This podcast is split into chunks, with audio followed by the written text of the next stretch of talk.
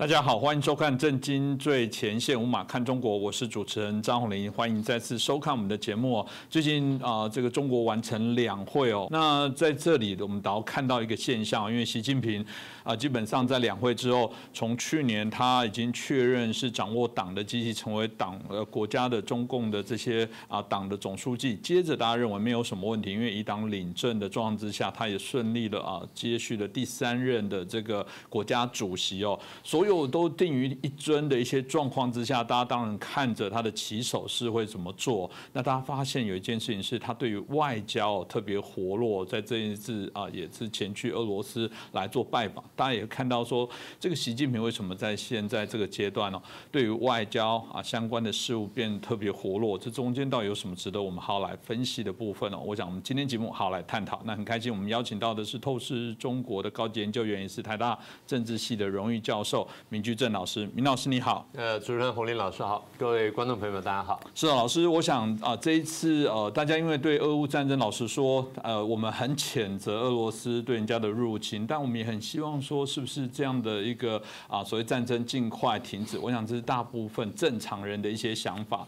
所以呃，习近平大概抱着这样子的呃想，我们谈到的就是大家的期待哦，很多人当然希望说，哦，那中国出去出手，会不会让这个战争尽快来停止？果然，他的诉求就是友谊之旅、合作之旅跟和平之旅哦，然后跟普京啊来会面哦，来做一些交谈。那当，呃，大家就很好奇，说这两个人的这些啊这个拜会哦，到底是真的是一个啊想要来促进整个世界的和平，还是这中间有哪些的事情值得我们好好来观察跟分析哦？是不是可以请教一下老师？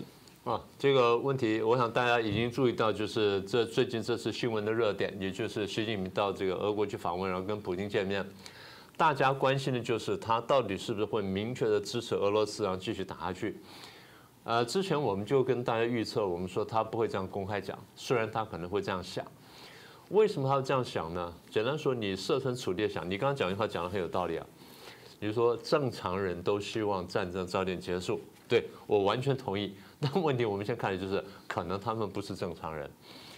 那你说这话怎么说的呢？我们得得从国家利益的角度来看。呃，对这个乌克兰来说，他希望早点把俄国赶出去，然后战争结束；对俄国来说，他希望这乌克兰早点投降，然后战争结束。啊，这是双方都希望战争结束，但希望战争结束的状态是不一样的。好，这是乌这是交战的双方。那旁边很多国家帮忙啦，对不对？这个欧洲各国啦、美国、日本这些都在帮助这个乌克兰，所以现在世界上的主流国家、爱好民主的这个呃民主、自由、人权、法治国家呢，都来支持乌克兰。然后，但是问题是中共却一直表态非常模糊，而且中共很多时候讲话呢，就是若有若无的在偏袒俄罗斯，所以大家对他就很在意。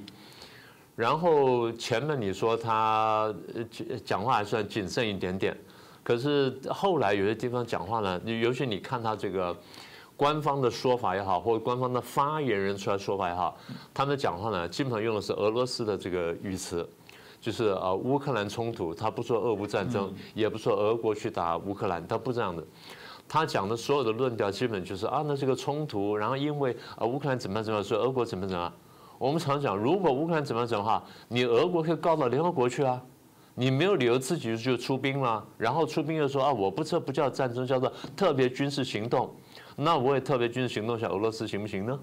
是不是这样？所以这话就是根本就强词夺理的。可是中共基本上呢，就用他的语言，所以大家一直认为中共是偏袒俄罗斯的。那过去呢，中共反正外交上这个用英文、用外文讲话来讲的很漂亮啊，我们是支持和平的，我们不希望战争。就后来呢，被一些读者跟观众发现了，他们注意到中共对外的宣传跟对内的宣传在同一个问题上立场是不一样的。也就对俄罗斯战争呢，对外讲，哎呀，我们和平啊，我们希望不要战争啊，我们希望调停；但对内讲说啊，希望这个俄罗斯怎么样，然后希望乌克兰怎么样，对乌克兰呢百般批评，所以基本上就俄罗斯立场好。所以后来我们就不提到了吗？那有些这个国际上这些读者跟观众呢，发现这个情况，就把这个中共内部的这些消息呢，就中文发布的消息呢，把它翻成外文，大家看哦，明白了，原来你管不错，你两张嘴。你对内一张嘴，对外一张嘴，对外讲漂亮话，对内讲真心话，这下大家都知道了。所以这个叫做大翻译运动，我们过去提过。大翻译运动呢，就把中共的立场呢彻底暴露出来。可是中共虽然是这样的，他仍然不敢明目张胆的讲啊，我们希望战争延续下去。那大家讲啊，明老师你说什么话？中共怎么希望战争延续下去呢？我们要这样看，我们不是从他这话来看，我们谈这东西呢，我们常讲，我们也常跟观众朋友讲，我们要从国家利益的角度去看。这场战争打下来，大家都不希望战争，可是有些人会因为战争而得到好处，所以他会希望战争延续下去的。譬如说。当战争打了大概几个月，然后打了快一年的时候，中共赫然发现，战争打下去之后呢，俄国打累了，没话讲，俄国打累了，乌克兰打累了，帮助乌克兰的欧洲呢打得很吃力。为什么？因为俄国用那个能源呢当做武器去对付他们，然后他们当用制裁去对付俄罗斯。好，然后美国也跳进来帮忙，虽然美国国力强大。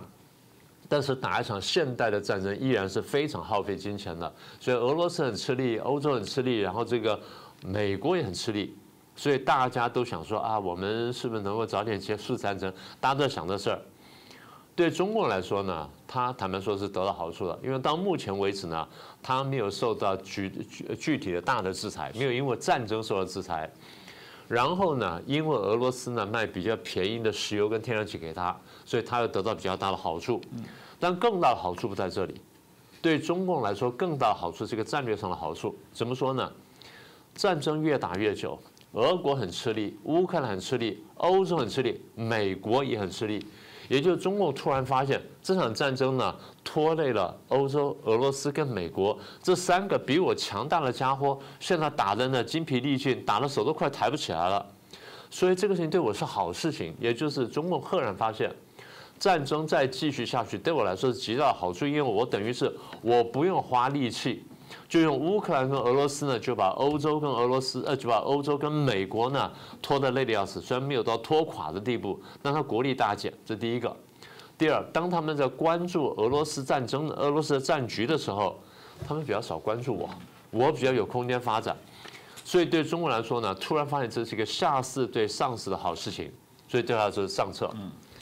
啊！但是我们刚刚又说，对你是这样想了，这是你的上策啊，下次这些上是你的上策。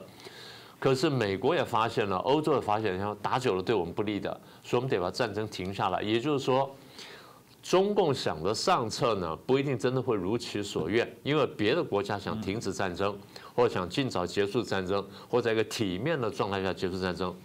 那对中国来说，万一上策走不下去的话，我中策是什么？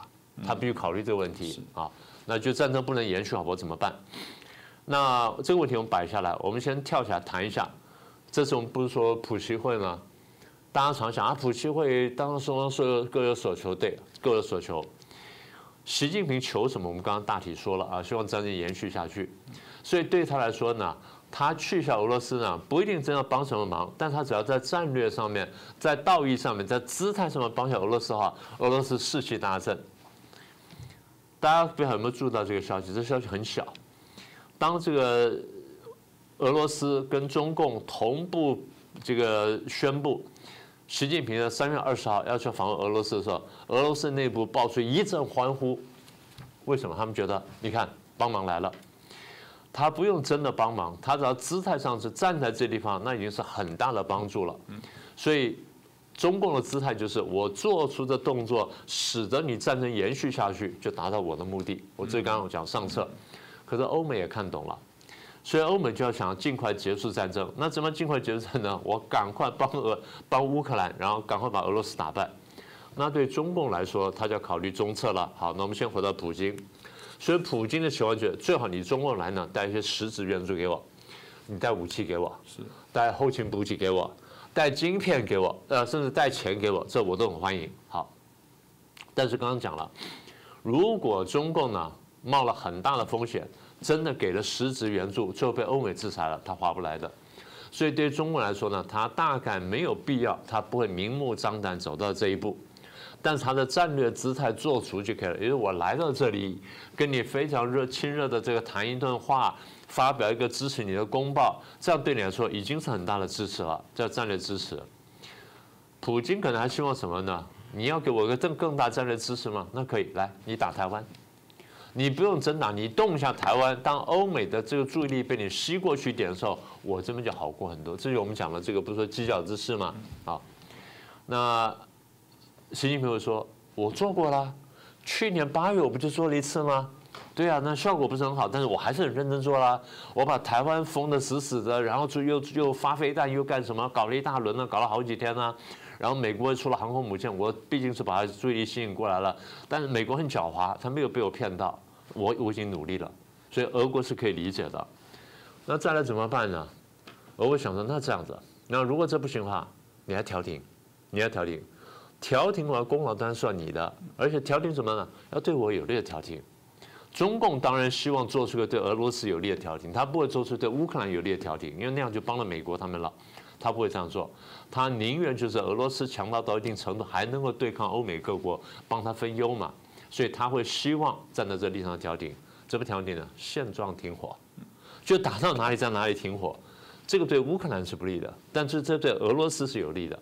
所以中共现在讲的话，请各位注意看呐，他没有说，哎，他说停火、调停、和平谈判，对不对？他讲的很漂亮，可以有个关键点，他没有捍卫乌克兰的主权跟领土的完整。如果要坚持这一点，中共常常讲说主权跟领土完整。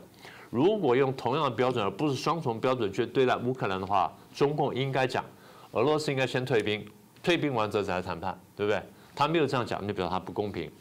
所以现在我们问的问题是，习近平能做到哪里？好，刚刚讲说上策是这样，那现在我们发现上策大困难了，为什么？大家现在不太愿意持续战争，希望尽早呢把俄国打败，然后呢开始谈判。所以，如果对中共来说，或对习近平来说，上策很困难的话，他追求中策。中策什么呢？我做出调停的姿态，博取我爱好和平的美名。哎，至少我可以这样讲。你看，我提了十二条了，我也讲了和平了，我讲了谈判了，我讲了停火的，我唯一没有说就是让俄罗斯先退兵。所以美国也立刻看懂了，你这是不公正的，你这是偏袒俄罗斯的。但是他毕竟是文宣上有人就帮他讲话了，台湾不是有人帮他讲话了吗？台湾就讲，你看他爱好和平啊，他去调停啊，什么等等。可你完全没有看到他是偏袒俄罗斯的一种调停方式啊。可是对习近平来说，他这样还有一个好处啊。第一，我玩了大国外交，玩了大国外交之后呢，啊，现在你们看懂了，国际政治上呢少了我中国呢就不叫做外交了。你们现在看懂了吗？好，这第一个。第二呢，展示我国际地位。你看这么大的事儿呢，还得我来，我不来呢，你们还是摆不平的。第三呢，我刚刚第三任期上台，你不是说这个去年开完二十大嘛，然后今年刚刚开完两会嘛，对我第三任期巩固了，我要得点分数。哎，我玩一下大国外交，哎，你看我得分了，哎，国内都很高兴。你看咱们领导人有面子出去了。万一不小心被我碰瞎猫碰到死老鼠，真的调停成功的话呢？哎，我还可以改善跟欧洲的关系。但至少有个最大的好处是什么呢？我现在做一个平行的行动呢，实际上我是反对欧美的。你俄罗斯也看见了，然后会削弱欧美。所以会不会调停成功了？我不能说完全不会，但是有只有一个机会。大家一定会说什么机会？很简单，如果习近平能够公开说服普京。无条件的全面撤军，哎，那你的确调停成功，但是照我们刚刚说的话，机会是不太大的。所以你刚问说调停会不会成功，我说不能说一定不会，但机会非常小。不过老师刚刚前面提到几个重点，比方说联合国这角色哦，也难怪之前这个你可以讲川普很生气说要退出哦。对，我都说哎，这几个打人的国家跟现在这调停国家，他们都是联合国重要的我们讲常务理事国。是，他这我们当初设这个机制不就是说哎哎，但不要打架啊？我们应相信这个平台，我怎么去信任这个平台？这是一个非常。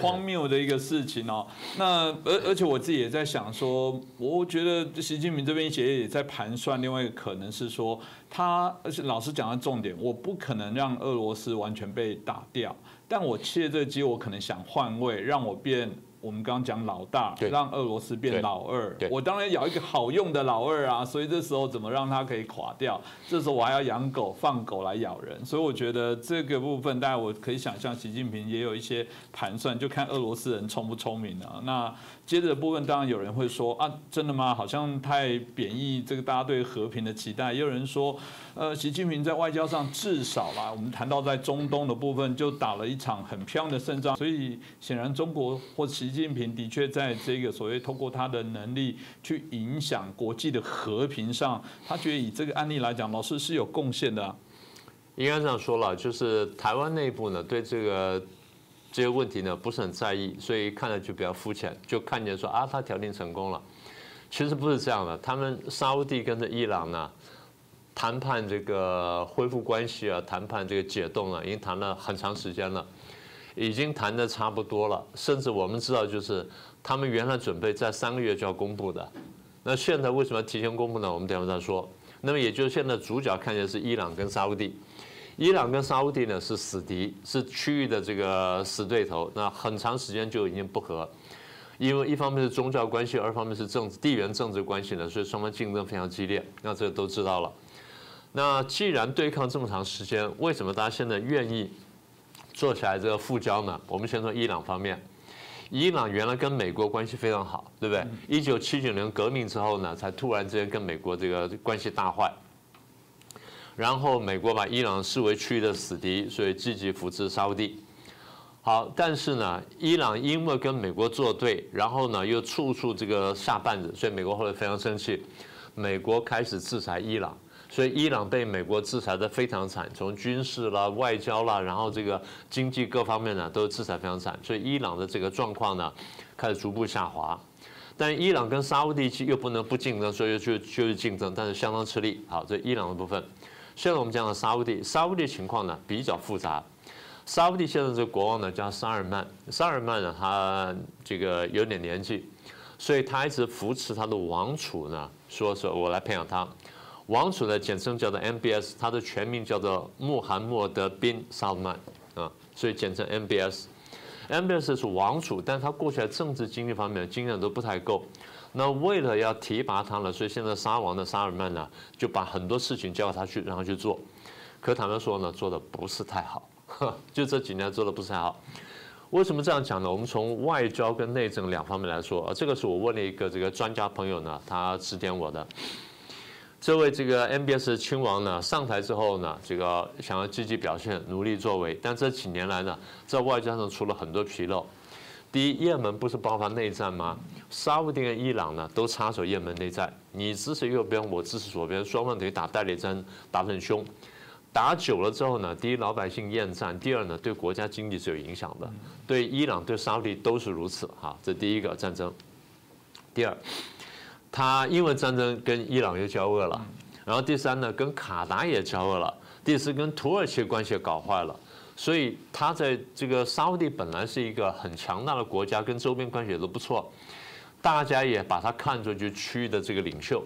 那可是你现在又跟伊朗、卡达、土耳其什么都交恶，然后又卷也门内战，所以外交上面坦白说他不是太成功啊。这外交部分，内政方面呢一好一坏。比较好的部分是因为他要这个要有所建树，要有要得分了，用我们的话来说。他做了一件事情，沙烏地原来是谨守教规的，他这上了主政之后呢，他大幅开放，对社会比较开放，然后比较走向世俗化，也就是宗教这个治国的味道呢放松很多啊，不管是在教育方面啦，或者这个妇女的女权方面啦，或其他社会自由度方面开放很多，所以老百姓是很欢迎的。但有一件事情呢，倒不是很成功，沙烏地呢，呃，这样说很有钱，但经济不发达。他说：“你这话怎么说的？很有钱，怎么经济不发达呢？他钱大家都知道，大部分是从石油来，石油之外呢还有建设，但建设并不多，也是这些不够广。也就是除了石油一枝独强之外，其他的部分呢不足以支撑。一个国家在现代的工商社会当中要能够发展，你必须有多门墙。像台湾就是啊，不是只有半只有半导体，台湾半导体了、制造业了、传统产业了、房地产什么都还不错嘛，所以台湾才站得住脚。也就是你一门垮掉之后，其他门还可以补上来。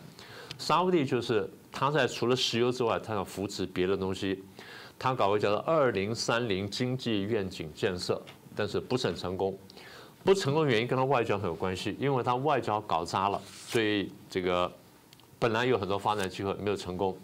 第二就是卷入也门战争花太多钱，他没有太多，没有能够抽出更多钱进行国内经济建设，所以这样就搞得不太好了。那么后来在老王的劝告之下，这位王储呢就开始认真说：好，我跟各国开始改善关系。最关键就是我要跟伊朗改善关系，虽然他是我死敌。伊朗也打也被美国制裁，差不多手打都举不起来。好，那伊朗也愿意谈，所以双方谈了几年了，已经谈的差不多了。本来准备三个月之后才公布的，那为什么现在突然公布呢？因为有习近平有意思来来调停，因为中共也看懂了，中共的去想最后我就推你一把，反正已经做成了。广东有一句话叫做“走运的医师看病危”，危病危就是这个病都快好了。这个医生运气好，一来一治就治好了，所以你以为他脸不是，是他自己都快快好了，我来一把把他治好，就是这样，走运医师治病危。中共这样一治到病危，治好了。那沙特跟伊朗呢也看懂这一点，就希望说把这个礼，把这个大礼呢送给习近平，因为你不是有求吗？我送给你，送给你之后给你做个面子，然后你也回来帮我们，你来帮我们什么呢？第一，呃，你对沙特来说。中共是我最大的这个原油出口这个对象，所以我希望再扩大出口原油，这第一个。第二，刚不讲说二零三零这个经济愿景部分呢，基础建设部分呢，希望你来帮忙啊，希望中国来帮忙。第三呢，美国现在开始出口原油，然后美国变成出口国，所以沙地的这个这个战略价值呢大减。沙地希望说借着这个动作呢，再回头吸引美国更多的关注，但最重要一点就是。如果中共呢倒向伊朗那边，对我沙特是不利的；中共倒向沙特这边呢，对伊朗是不利的。所以双方都来争取中共，所以双方就在这种心思各异情况下呢，都说：“哎，那我们把这礼送给中共。”所以这样就产生了这个结果。所以中共的调停，坦白说呢，是真的是侥幸。所以结论就是，沙特跟伊朗呢各有盘算。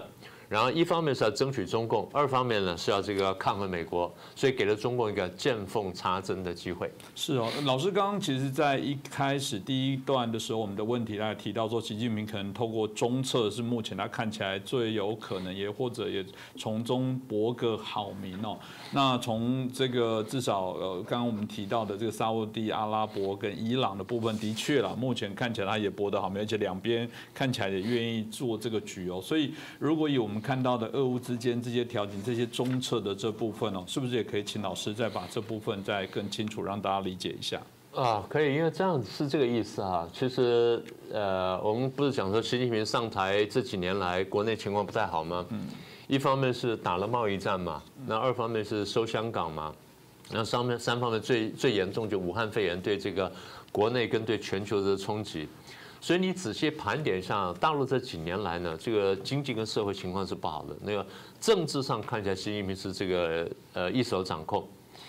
所以习近平他他有一个错误的印象，就是我好像无往不利。其实他错了，他在内斗上是无往不利，但他外交上是一塌糊涂的。我们把刚才再数一遍：第一，跟美国打贸易战，贸易战本来可以不用打到那么惨的，因为他如果当时第一点低下头。然后跟美国嘴巴上稍微松一点点，他不会到那么惨。川普这个人吃软不吃硬，你跟他讲狠话，他跟你讲狠话；你跟他做动作拔枪，他真的把枪拔出来的。这家伙是这样，所以你先得罪他的时候，他就打下去。打下去，他发现说：“哎呦，中共比我想象中要坏呀！嗯，他这么多年搞了很多小动作，搞了我们美国，然后哇，越挖越多，越挖越多，所以最后呢，贸易战呢变弄假成真。”原来的贸易战呢，其实大概真的不是想说钳制中共的经济发展，甚至也不是打击它科技业。原来的贸易战最早的想法只是平衡贸易逆差，就你愿意放松一点，然后你不要这么倾销，不要怎么样，然后嘴巴软点，我们就继续做下去，然后稍微把这贸易逆差减少一点，我川普在国内给交代了。到后来发现不对啊，你真的是要搞鬼啊！你看武汉肺炎，你不声不响的传染全球，我们那不是讲过吗？啊。第二呢，你这个把香港收了，然后香港搞成这样子，我美国脸上无光，因为我美国算是半个香港的这个这个监护者。好，那这样香港也不行了。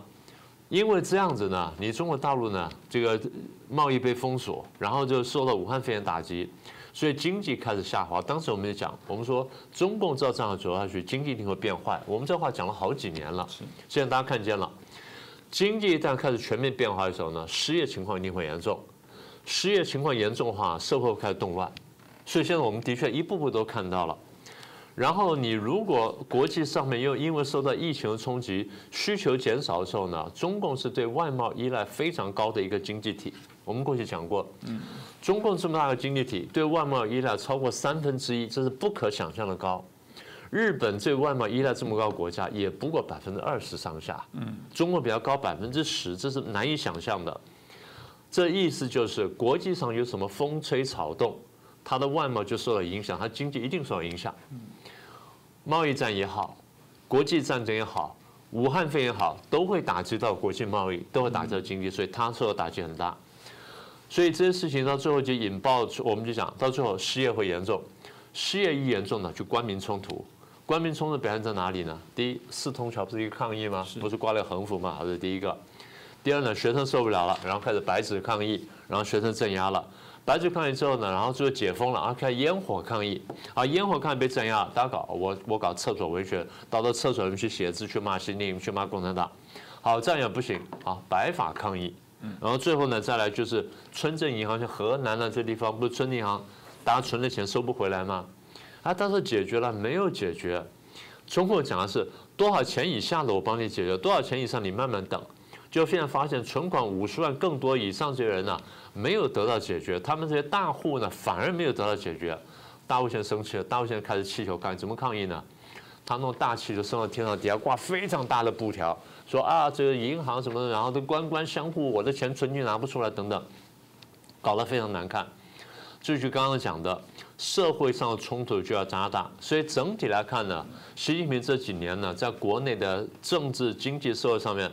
除了政治上内斗不断胜利之外，他的经济和社会呢是失分非常多，所以整体来说呢是得分少失分多。在这情况下，你如果说要真的想维持你统治，又说我第三任要漂漂亮亮开始的话，你必须找个地方得分，能得分的看起来只有外交了。这就回到我们最早主题，为什么这几个月来他大家这个高高兴兴到处玩外交？他要转移视线，转移焦点。啊，用我们的话来说叫打鸡血针，打鸡血针呢，哎，他亢奋起来说啊，你看咱们外交多厉害，是吧？就完全忘记其实你回家吃不了饭。至于我们的话的时候叫做画饼充饥，大国虚荣。不过对中国大陆已经吃惯了中共文宣的迷汤的这个老百姓来说呢，吃到这个汤呢也挺高兴的。不回头去想想呢，他的日子呢还得认真的、很辛苦的去过。的确哦，这个厉害了，我的国也要喂饱大家的肚子哦。如果喂不饱肚子，只是习近平说他在任期里面起手势很漂亮的话，我想民众刚刚提到很直觉，在生活上的抗议的部分还会起身哦。而且我看到这次的调停里面也很清楚，刚刚提到。呃，我觉得大家看到的是中国内部的确说他要超美，但我觉得如果呃，从老师这样分析的部分来讲，我觉得超美后面还要加一句压二哦，他其实是想把俄罗斯给压下来，某种程度来讲，让他在国际地位的角色马上做转换。这个我想呃可以持续来做关注。不过纸终究包不住火，你是什么人？只是披着羊皮还是一只狼哦？这部分我想呃，全世界现在慢慢的觉醒。啊，发现这个国家并不是一个良善的一个国家，这个我想也是在我们节目当中慢慢很明显可以体会到。那今天就很再次谢谢，感谢明老师帮我们分析，也感谢大家收看。如果喜欢我们的节目，同样拜托大家可以帮我们转传、按赞、订阅、分享给更多的好朋友。再次感谢大家。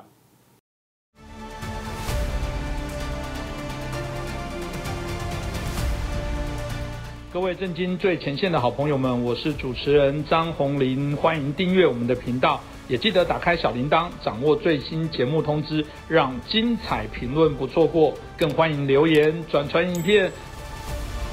大家好，欢迎收看震惊最前线无马看中国，我是主持人张宏林啊。这一集的节目呢，我觉得非常的兴奋哦，因为访问到的是我真非常的久仰哦，而且他过去在节目当中啊也接收过我们的一些访问哦。那我们来到的是啊，我们啊很重要的，在美国对于有关中国议题哦，我们说他是啊美国的中国通之一哦，是最有权威代表，不为过啊。基本上对于中国议题非常的关注。其实我记得啊，之前如果大家有些年长者知道中国在推动乒乓外交的时候，当时的这个来到啊这个乒乓球队到了美国的时候，就是由林培瑞。啊，教授他所担任啊翻译啊中文的翻译，大家就可以知道他其实中文非常的好，所以他对于中国的一些相关的一些脉络的发展，我觉得非常清楚。所以过往对于我们一些中国议题也提供许多的一些帮助。那当然更开心的是，另外一位也是我们美国常担任协助我们做主持的陈小农博士哦，这次一样，我们也是让他们东西方来做一个对话。所以首先我们是不是请一下我们林培瑞教授啊来跟大家问候一下？很高兴跟大家见面谈，是那是不是我们请我们陈小农博士哦，也跟大家问候一下，观众朋友们大家好，我是谁？大概不用再自我介绍了哈。嗯，是我想呃谢谢我们陈博士哦，因为我们这次等于是啊美西之间哦，这个美东美西之间，我们做一个很好的精彩的对话。这个 Paris 和我是应该讲是三十多年的算老朋友了，所以我我就。这个不揣冒昧啊，这个向 Perry 提一些这个相关的一些问题，特别是关于习近平这个现在的中国领导人，呃，他有可能在未来变成个什么样？呃，我记得 Perry 您在以前呃曾经提到说，这个习近平二零一二年上台的时候，认为是说他要做一点事情，但还不知道怎么做，所以就去向毛泽东学习。那么现在我们知道，习近平已经成了一个大权独揽、高高在上的人物，这个也是不光是一党专政，而且变成个人专权了，这有点像毛泽东了。那么在今天，这个其实世界上已经连中国在内，只剩可能两个半、三个半这样的共产党国家了。那么习近平效仿毛泽东，他可能再把中国。变回到毛泽东年代吗？我想请教派瑞，您能给我们谈谈您的分析？不知道对不对，可是是真的。他上来的时候，啊，二零一二年，那时候中国的政局比较紧张，我对他的印象是他意识到需要采取行动，应该做什么。可是，毕竟他的。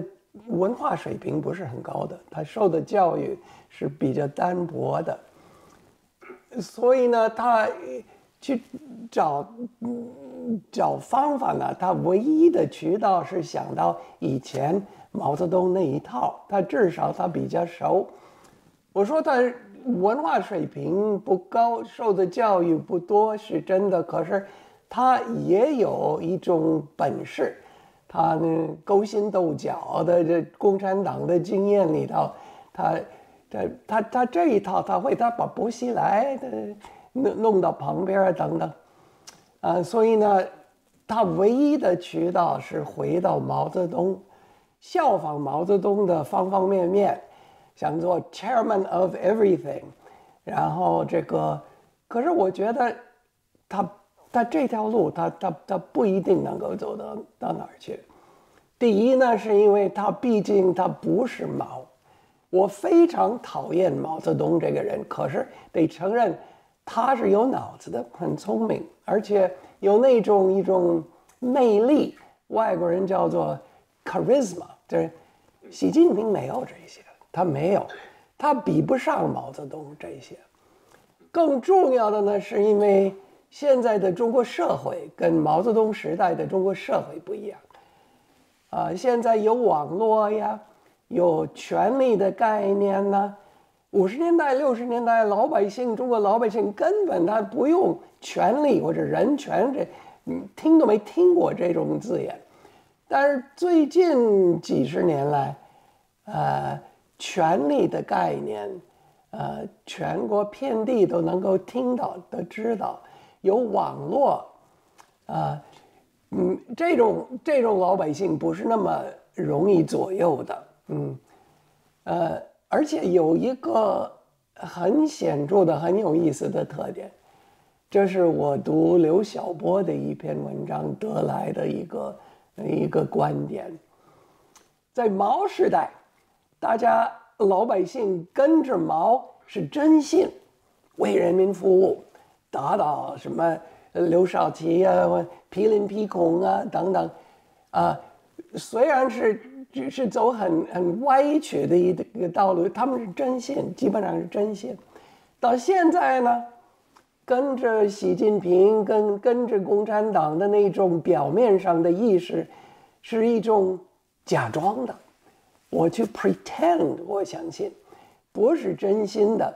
所以在刘晓波分析啊，嗯，毛泽东是把意识形态强制到老老百姓的头上，呃，习近平这个是啊，鼓励培养老百姓向自己的良心说谎。他在台湾出了一本书，叫一个呃。一一一个一个一个这个怎么说呢？提名，啊，向自己的良心说谎的民族，就是他自己的这中国民族。他，所以他分析啊，呃，这个骗自己的良心跟真信的对比，但是当然是很可惜的。而且他问这问题问的。太聪明，我觉得他问毛跟习来比较呢，毛是让老百姓真信一些歪曲的东西，习近平是培养自己违背自己的良心。他问哪个可怕？是毛做的可怕，还是习做的可怕？他不回答这个问题，但是让我们考虑。而且我考虑，我觉得这个习做的这个培养，故意违背自己的良心，多么可怕呀！这个，啊，所以呢，我对 习近平，当然我没有水晶球，我不会说将来怎么样。可是，呃，我觉得他的这个政权的稳定是是很有问题的。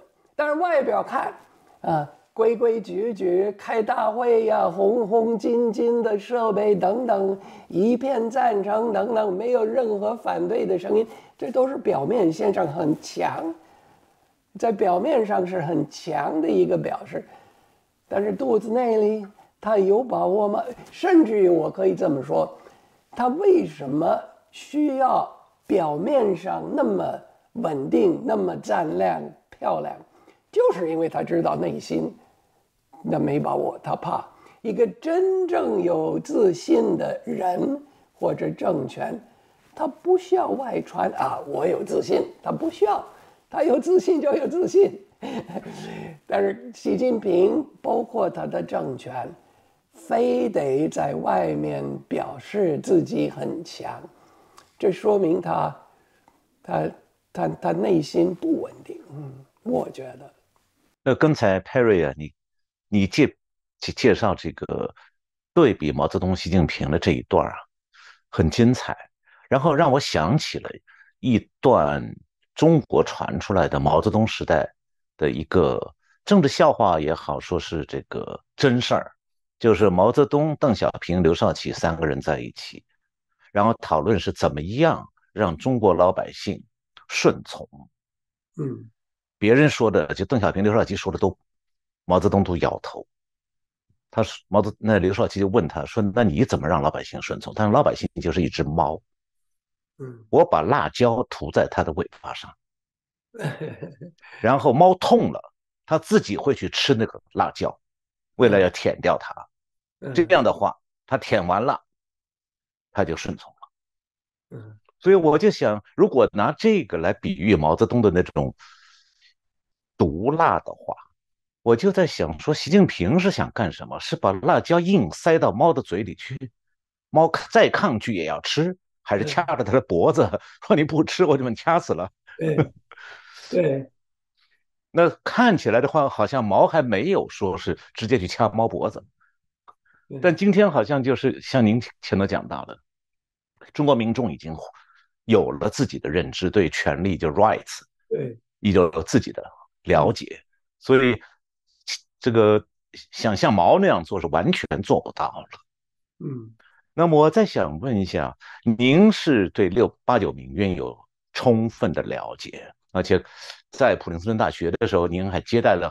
很多这个六八九民运的学生运的领袖，包括您老兄，所以你也和他们个人有很多交流。这样的话，你能有心中有一个等于说有一个参照。那么最近的去年十一月，中国又发生白纸抗议运动，算是这个一九八九年以后。到二十一世纪，第一次中国出现的算是全国规模的抗议运动。那么，以您对八九民运和八九民运的一些学生领袖的了解，然后再回过头来，您看到的白纸运动的情况，您觉得如果做个对比，呃，顺便补充一句，那天国美国和世界各国也发生了白纸抗议活动，普林斯顿大学的中国留学生也在拿瑟霍门前。嗯，举办的那次活动，我也特地去看了。嗯嗯。那么，我想，呃，您作为这个既了解八九民运，也知道现在这个白纸抗议运动的话，您可不可以做个对比？就是从那个阶段到现在来看的话，嗯，有些什么不同吗？或者相同？呀，您提提这个问题是有很多方面。让我也 随便您随便聊点儿那个感受。去年十一月的白纸运动一上街的话，当然我马上想到的八九的比较，可是有一点觉得很可惜，那些有理想的年轻人上街，冒着自己的将来，把白纸放在胸前，他他不知道人家在照他的相吗？有一点，似乎是不充分知道共产党的狠。八九年屠杀，他到现在可以上街，不怕屠杀，也不怕别人照他的相去秋后算账吗？后来我们知道他是秋后算账了。那很多那些有理想的年轻人，现在判多少年了？这让我想到一百多年来的中国的这个漫长的向现代的走路的这个历程啊，从晚清晚清反满洲一直到到五四时期，这都是年轻有理想的人带头。秋瑾呢，到五四运动那么多人到抗日，到五七。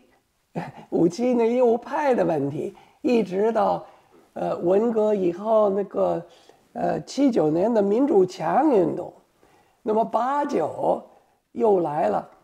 我觉得这个一波一波的中国年轻人去牺牲自己，有一个很大的问题，他不知道历史，啊，七九年的他知道五七年吗？八九他知道多少？七九，那去年有多少知道八九呢？每次就因为共产党自己他故意的有他的遗忘术，他就是让你不知道以前的所发生的真相。所以这些年轻人，我我马上的有一种替他们担心，佩服他们的理想，上街，可是。又天真，他不知道 共产党要来吗？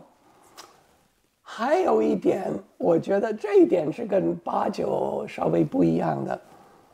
呃，去年十一月上街的，我的观察是女的多，女的比男的多。啊，因为我记得八九的时候，呃，不见得是女的比男的多，男的也多，嗯，差不多，反正。可是很多女的多，我我前不久跟一些年轻的这个中国理想主义的人，包括女权主义去谈论这个问题，在一个研讨会上，我提出来问为什么女的多，他们提了一个很有意思的看法，我觉得是有道理的。他觉得现在的女权主义跟反极权主义是有内在关联的，啊，你说以前毛时代的妇的的的女权主义是一种共产党从下往上的一种意识，嗯，啊，红色娘子军等等的，但红色娘子军你去分析它呢那些英雄也还都是男的，对，那个。娘娘子军是向小孩儿啊，向男的权威去学习，不是真正的从下往上的女权主义。但是我觉得晚清和五四以来都有一些真正的从下往上的女权主义，跟共产党的那种从从上往下的不一样。可是最近，在去年十一月那些女权主义。不是从，呃，共产党，呃，工程师往下，呃，灌输的女权主义，是一种跟 Me Too 有关系啊，跟网络的意识有关系啊，是土生土长的女权主义。所以这种从下往上的女权主义，跟反极权主义什么关系啊？他们提出来的道理，我觉得很，我们可以考虑。啊，女权主义反对的是一种男性的霸权，而中国的霸权就是男性。你这现习近平的新的政治局，二十四个人有多少是女的？零。二十四个当中，二十四个是男的。那么这些女性，她也提出来跟伊朗的对比。最近伊朗的老百姓不是反对霸权的男性主义吗？带头的是女性。中国去年十一月带头的也是女性。这个我觉得跟八九不一样，这是新的。但是把话又说回来，我不是那么乐观，啊。我觉得八九的时候，整个八十年代，啊，呃，中国的这个说真话的余地比现在多多了。嗯，八十年代是一种不能说是黄金时代，可是往黄金时代那方向，呃，走了好几步。现在这个说真话的余地少得多，少得多。嗯。而且那些白纸运动里头的勇敢的青年，他他他受压，跟那个呃，在当然了还没有看到屠杀，可是也是也是受压，而且现在这个能够灵活的呃，对发表意见呢的的余地是比。六四比比比八十年代少，所以这个也不是很很乐观的一方面。嗯，那 Perry，呃，我想请您再谈一个问题，就是说，您刚才谈到了中国在习近平时代的政治高压越来越紧，越来越紧，对，然后言论空间、思维空间越来越小，对。那么在这种状态下，呃，习近平除了在对内，越来越收紧的状况下，他对外却越来越扩张，有各种各样的这个威胁性的动作。其中一个很大的动作就是表示说一定要在最近统一台湾。所谓统一就是占领台湾。那么您认为啊，为什么习近平的思维里头会把这件事看得那么重要呢？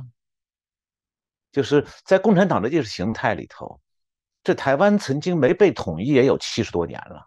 嗯，毛泽从毛泽东开始到现在，是因为现在中共这个机会来了，他要统一，还是说习近平觉得说统一把占领台湾能给这样一个？您刚才前面提到 Christmas，就是不是给他的这个个人魅力能带来巨大的帮助？我觉得有两层缘故，一般外国人观察不到，可是。是习近平和中共的高层为什么想打台湾的原因？一个是他向来说民主和人权和西方资本主义这些东西跟中国文化容不得，跟 跟中国文化不同。那台湾呢是个非常漂亮的反例呀。台湾有中国文化，又有言论自由，有民主。这个例子他很讨厌，他不想世界上任何地方上有一个中国文化跟民主能够容得下的一个例子啊。二来呢，啊，跟你刚才说的他的 charisma 有关。他为什么想打台湾，并不是因为他那么爱惜台湾的土地。是他想巩固他在中国国内的权利。他那么多年来说，我们要统一国家，要要要要要要，这他那个口号是什么？呃，这是这个 rejuvenation，中文怎么说呀？呃，还是统一。呀，对他，他想在国内，在中国做一个英雄的原因呢？是他可以用民族主义去巩固他自己的政治权利，嗯，所以呢，台湾是我们的一个目标，一个对手啊，我们去去往台湾啊统一祖国呀等等，能够第一是刺激中国老百姓的民族主义，让他们不注意别的，贫富悬殊问题啊，腐败问题啊，不，因为有民族主义，我们可以统一全我们的国家，我们的祖国，啊，把这个英雄形象，我是统一祖国的英雄的形象，捞到他自己的身后，做他的政治成本，所以这是第二个原因，一个是为了刺激民族主义，一个是不。不愿意看到一个中国文化跟民主能够合作的一个例子。嗯，那就是说，在这种状况下，您这是挖到了习近平对台政策的真正核心了。如果是从这种角度去认知的话，那就是说，台湾如果是这个提出来说去和中国和平谈判啊，加强经济交流啊。只要能保住中华民国的自由民主，中国就会让步，就不会攻击。您觉得这种可能性会存在吗？这它都是一些措施啊，一些统战的一些办法呀，啊，这个我不大相信，嗯，不能信任。是这个，谢谢。就是刚刚陈老师所提的，我个人当然也很好奇，请教一下林培瑞教授。就是当然了，第一个刚刚提到您对中国本来就很了解，当然我们也有很多是中国翻墙来看节目的，他们就有点焦虑。那您觉得中国？该怎么走？未来可能会怎么走？这当然是一个很大的问题。就是中国未来有可能民主化吗？到底有没有一些机会？因为你刚刚提到白纸运动，显然这部分就停了。未来有没有可能再有新的机会？要怎么样的一个条件？那当然，刚刚博士也请教您有关台湾的部分，就是台湾马上也面临到大选，那台湾到底该怎么样来对应所谓的两岸的政策？该用什么样的一些方法呢？这个我我不太愿意劝告呃台湾朋友应该怎么做。呃，第一，可是你不能相信共产党，不能相信他的任何措施都是为了考虑他自己的利益而做的。嗯啊，我常觉得共产党的官方语言呢。很多外国人考虑他的真与假，哎，他说的是假话，真话，可是他自己不那么看问题，他自己说一句话，不是考虑他真和假，是考虑他有用没用，能够促，能够能能够呃支持我的利益啊而说的，呃，所以呢，他对台湾说任何表现。要从这个角度去看，他为什么那么说？要能够打听他的理由，他为什么那么说？你能够抓住一个真正的东西，你不要考虑他的真和假，那是真和假对他自己来说没有关系。那中国未来改变的契机，就中国有没有什么机会改变？如果要改变，要有什么样的条件呢？对对对，我也没有水晶球，很难说。可是我刚才说，我觉得他的。内幕不是像从外头看那么稳固。那那啊，所以呢，会不会发生一种呃事情，给中国老百姓机会转型？所谓转型，我是有条件的乐观，我觉得这是不是不可能的？但是，一是什么样的一种事情给给上来这种机会，这很难说，很可能是跟经济有关系。要是中国的经济，发生大变化或者走下坡路的话，老百姓因为向来这三十年来，呃，六四以来，为什么中国老百姓能够跟共产党妥协的一个很重要的原因，是因为经济，我的生活水平能够慢慢的上，慢慢的，当然很多穷人还在中国，这不是所有的人，但是很多人能够经济情况更好，要是一旦呃，经济不好，他其他的相信共产党的理由不是很坚固的，除非是民族主义和经济，只有这两个东西。所以经济要是走下坡路的话，我觉得有可能会引发一种呃变化的机会。今天很谢谢我们林培瑞教授，当然也谢谢我们陈小龙博士哦。啊，今天啊很精彩的一些对话，我相信也可以给大家啊，对于未来这个美中台之间的一些发展变化，有一个更清晰的一些轮廓。当然，更重要的部分是更了解中共的一些政权。我觉得不要存有一些太美丽的一些幻想哦。那再一次感谢林培瑞教授，当然感谢我们陈小龙博士，更谢谢大家的收看。如果喜欢我们这一集节目，欢迎大家帮我们转传、按赞、订阅、分享。有任何的一些留言，也欢迎啊可以来提供。那当然。每次的大家的订阅转传，这也是对我们节目的肯定。当然，呃，如果透过大家的一些支持，我们可以把这样的影响力扩展给更多的一些朋友。那就再次感谢大家的支持，也感谢两位教授，谢谢，很高兴，谢谢小龙，嗯，谢谢潘瑞，这个我们希望有机会再邀请您上节目哦，我们俩可以再见面，问候金莲的。好的，谢谢。鼓励他写美国的民主党应该写。好，好，我把这个话告诉他。